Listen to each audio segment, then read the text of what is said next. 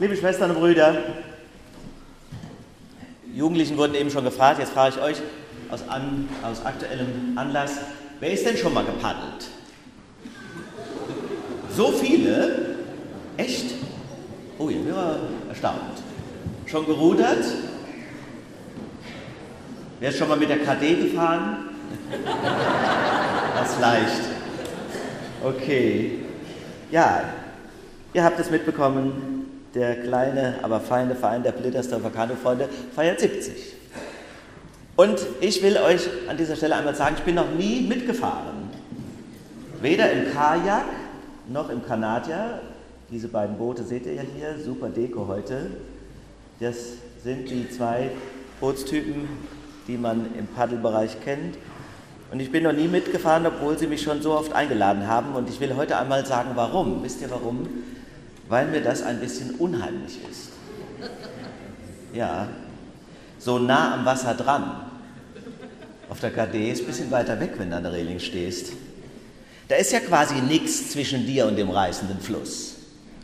Nachher kippt das Ding um und die Eskimo-Rolle gelingt nur halb. Das wäre doof. Hängst du kopfüber im Rhein. Ein Albtraum. Nichts für mich. Ich ahne aber, was es für eine Faszination ist. Ein Naturerlebnis, eine Entschleunigung. Eine Entschleunigung für die Seele, eine Reise mit leichtem Gepäck. Allerdings muss man bereit sein, den Fuß vom angeblich so sicheren Festland in das furchtbar wackelige Boot zu setzen. Das muss man bereit sein. No risk, no fun. Vermutlich ist ja das Risiko gar nicht so wahnsinnig hoch, wenn man es einmal vergleicht mit einer Auto- oder Fahrradfahrt durch den Bonner Stadtverkehr. Aber, ihr Lieben, eine Überwindung, meine ich, ist es doch. Und das ist mein Thema, weil es nämlich ein Gleichnis ist. Es gelingt nur dem, der sich bereit findet, sich tragen zu lassen und zu führen. Das ist das Thema. Heute feiern wir den Sonntag Rogate, betet. Und im Gebet geht es genau darum, nämlich sich tragen zu lassen, sich zu überlassen, sich Gott hinhalten. Mein ganzes Leben, meine Höhen, meine Tiefen, meine Angst und meine Verzweiflung Gott hinhalten und dann darauf vertrauen, er wird es wohl machen. Alle eure Sorge werft auf ihn, denn er sorgt für euch. Darum geht es. So wie ein Boot getragen wird von Wind und Wellen, so überlasse ich mein Leben der Liebe und der Fürsorge Gottes. Das ist aber sauschwer. Viele denken ja, beten hat viel mit Reden zu tun. Viel Worte machen, Gott am besten die Vorschläge schon ausarbeiten und vorlegen, so und so hätte ich das gern.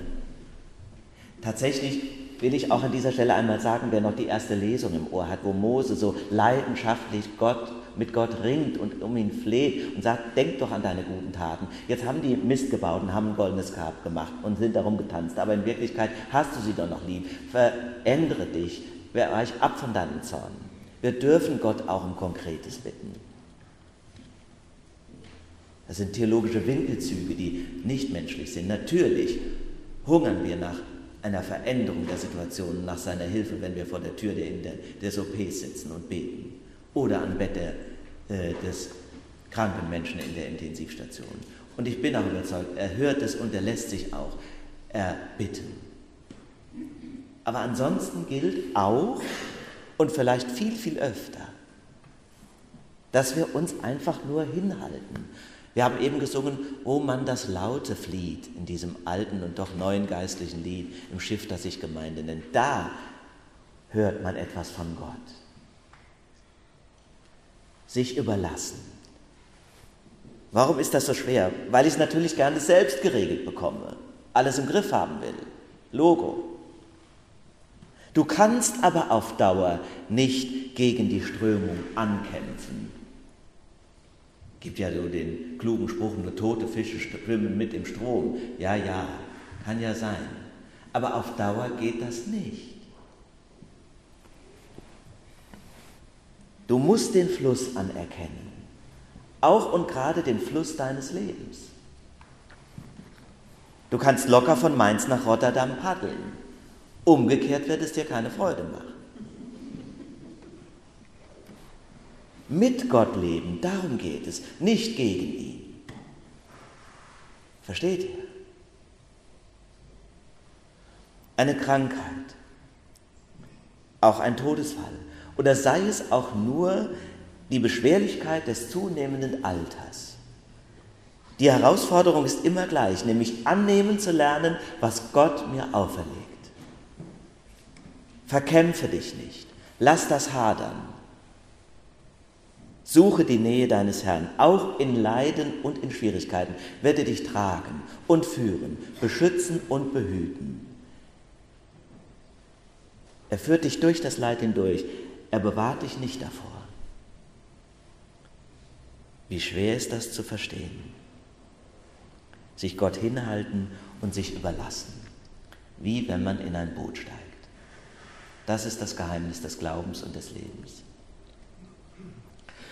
Ich habe euch gesagt, ich bin noch nie gepaddelt, stimmt auch, aber immerhin, ich kann erzählen, ich bin schon gerudert. Allerdings auch quasi ein, zwei Mal dann nicht mehr, weil man kann ja nicht alles machen in dem kleinen Ort, in dem ich aufgewachsen bin, Bacharach. Da war man als junger Kerl in allen möglichen Vereinen, aber alles ging auch nicht. So war ich im Karnevalverein, im Sportverein und ähm, wo war ich denn noch? Ja, Feuerwehr, aber Rudern irgendwie habe ich ausgespart und ich glaube, ich weiß auch warum. Aus dem Grund, den ich eben schon genannt habe, das ist irgendwie wagemutig und verrückt, aber Rudern ist ja noch verrückter als Paddeln. Warum ist Rudern noch verrückter? Weil ja man mit dem Rücken zur Fahrtrichtung sitzt. Wer hat sich das eigentlich ausgedacht? Das ist doch verrückt. Wer fährt schon freiwillig, ohne zu gucken, wohin? Das ist ähnlich wie in dem Witz mit dem Busfahrer, wo der Richter ihn fragt, sagen Sie mal, Herr Busfahrer, wie ist denn der Unfall genau passiert? Da sagt er, keine Ahnung, als es geschehen ist, habe ich gerade hinten kassiert. mit dem Rücken zur Fahrtrichtung. Freiwillig. Deshalb war mir Rudern immer suspekt. Aber eines Tages konnte ich doch nicht widerstehen, ist jetzt ein paar Jahre erst her. Da bin ich total ungeübt weil ich es ja wie gesagt nicht von Kindheit an lernte, mit Freunden von Bacharach quer über den Rhein nach Lorch. Weil die das nämlich einmal die Woche machten und da dann immer eingekehrt sind. Und da haben sie immer so lustig von erzählt, wollte ich dabei sein. Ging aber nicht anders, musste in das Boot rein. Also komm, wir zeigen dir das mal, sind so eine halbe Stunde mit mir rein abwärts gerudert, so, das klappt schon, sagen sie, und rüber. Ach du liebe Zeit. Das war ganz schön unheimlich. Vor allem, wenn ein Tanker vorbeikam die sind ja so wahnsinnig groß im Verhältnis zu einem selbst. So winzig klein, die Dimensionen verschieben sich. Wenn man so nah am Wasser ist, kommen einem auch die Wellen des Rheins Meter hoch vor. Wer das jetzt lächerlich findet, nur mal zum Erinnern. Also der Rhein ist was anderes als die Mosel und die Lahn. Tja, da habe ich dann manchen Krebs gefangen, aber ich bin angekommen. Tja, die Überfahrt geschafft, wurde natürlich in Lorch mit reichlich Wein begossen aber wir mussten ja wieder zurück. Da habe ich überhaupt nicht dran gedacht. Vor lauter Freude. Und tja, da gegen Angst hilft ja auch das dritte Glas Wein. Ende vom Lied war, es war längst dunkel geworden. Wer es jetzt auskennt, weiß natürlich jede Bootsfahrt mit diesen kleinen Schiffen verboten. Und es war unvernünftig und lebensgefährlich. Was kam, war das, was kommen musste. Ich habe keinerlei Angst mehr gehabt, zuversichtlich, Mond geschienen. Kommt da ein Schiff? Nee, also geht's los. Geht das gut? fragt einer. Da sagt der Steuermann noch, ruhig Männer, ich kenne die Strecke wie meine Westentasche. Und da habe ich schon das Rauschen gehört. Wir waren mitten in der Fahrrinne. Das ist ein schlechtes Zeichen. Wieso rauscht das plötzlich? Einer schreit noch, Achtung, tut es einen Riesenschlag und wir rammen eine Boje, die die Fahrrinne kennzeichnet. Es ist ein Wunder, dass nichts lebensgefährlich Schlimmes passiert ist. Mir hat Ruder, das Ruder in den Bauch geschlagen, aber Gott sei Dank bin ich nicht rausgelupft worden, das Boot ist auch nicht umgekippt. Ein Wunder. So sind wir dann an Land angekommen, das Boot war ziemlich kaputt und die waren alle kleinlaut und haben mir später erst erklärt, also wir nochmal in die Weinstube, um das zu verkraften, wie selten das ist. Ich habe ja gedacht, als Unerfahrener, es kommt dreimal vor im Jahr. Ich habe später noch oft an dieses Erlebnis gedacht, auch an diese faszinierende Verrücktheit, dass acht Ruderer einem Steuermann vertrauensvoll ihr Leben überlassen. Du kannst und du darfst nicht zurückschauen. Du gibst jede Kontrolle ab. Das ist doch Wahnsinn. Wenn du als Ruderer mit den anderen in einem Boot sitzt, hast du keine Wahl, als einfach nur zu rudern. Und das mit ganzer Kraft. Egal wohin. Deine Aufgabe ist es zu rudern. Ein anderer bestimmt die Richtung und passt auf dich auf. Und das ist, wie ich meine, ein Gleichnis für unser Leben. In dieser Nacht hatten wir einen Steuermann, der einen Fehler gemacht hat. Das ist menschlich. Vorwürfe gab es keinen. Allen war bewusst, dass das ein Spiel mit dem Feuer war. Der Schreck saß allen noch in den Gliedern danach und ich musste denken, wie gut, dass es noch einen Steuermann in unserem Leben gibt, der wach und nüchtern bleibt und nichts geschieht ohne seinen Willen und ohne sein Wissen. Aber was ist, wenn doch etwas passiert? Wenn ein Unfall weniger glimpflich ausgeht? Wenn ein Mensch verletzt wird oder gar zu Tode kommt? So viele fragen sich dann, wo war denn dann Gott? Hat er etwa geschlafen? So wie in der berühmten Geschichte von der Sturmstellung mit Jesus Christus, der hinten auf dem Kissen im Boot liegt. Der Orkan tobt über dem See Genezareth und die Jünger sind total verzweifelt, zu Tode verängstigt und wecken und schütteln ihn. Nein, Gott schläft nicht. Der Hüter Israels schläft und schlummert nicht. Er sitzt mit in dein Boot deines Lebens und wacht über dich. Keine Sekunde deines Lebens bist du allein. Aber es bleibt eine schwierige Frage und nicht wirklich zu lösen. Von allen Theologinnen und Theologen der Welt nicht. Aber meine Antwort heute ist das Bild des Ruderbootes. Denn ich sitze in meinem Leben mit dem Rücken zur Fahrtrichtung. Jesus sitzt im Boot, das schon. Er ist der Steuermann und führt mich zum Ziel. Aber ich sehe das Ziel nicht.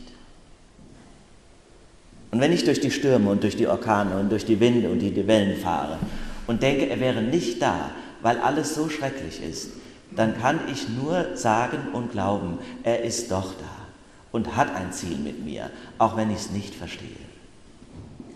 Ich muss kämpfen. Mir bleibt nichts anderes übrig, als jetzt weiter zu rudern. Das ist hart. Aber das ist die Fahrt unseres Lebens. Ich habe keine andere Adresse in meiner Not, als an Gott mich zu wenden und ihn anzuflehen. Aber ich kann die Richtung nicht bestimmen. Ich kann ihn nur bitten. Ich muss mich ihm überlassen, mein Leben voller Vertrauen Jesus übergeben. Ich sitze mit dem Rücken im Boot. Erst am Ende meiner Fahrt weiß ich, wo es hingegangen ist und wo der Sinn meines Lebens lag. Das wird mir erst am Ziel deutlich, nicht währenddessen. Jesus hat heute im Evangelium versprochen, wenn ihr den Vater um etwas bittet werdet in meinem Namen, so wird er es euch geben. Ja, das wird so sein. Aber es wird vielleicht eine Zeit lang dauern. Seine Liebe lässt nicht zu, dass ich verloren gehe oder vergessen werde. Mir wird Leid nicht erspart werden, auch der Tod nicht. Aber dieser Steuermann Jesus Christus, er führt mich durch den Tod hindurch, zu sich heim ins Leben. Das ist das Versprechen. Rudern heißt rückwärts zum Ziel kommen. Es ist ein Bild unseres Lebens. Es widerspricht jeder Logik und steht quer zu aller Erfahrung. Und wir hätten es gerne anders. Aber es ist die Quintessenz unseres Glaubens. Glauben heißt immer, das Leben erst rückwärts zu verstehen und während des Lebens auf den zu vertrauen, der mich steuert und führt. So nimm mich mit, Kapitän, auf die Reise. Ahoi, lieber Herr Jesus, ich vertraue auf dich. Amen. Und der Friede Gottes, der höher ist als alle unsere Vernunft, bewahre Herzen und Sinne in Christus Jesus.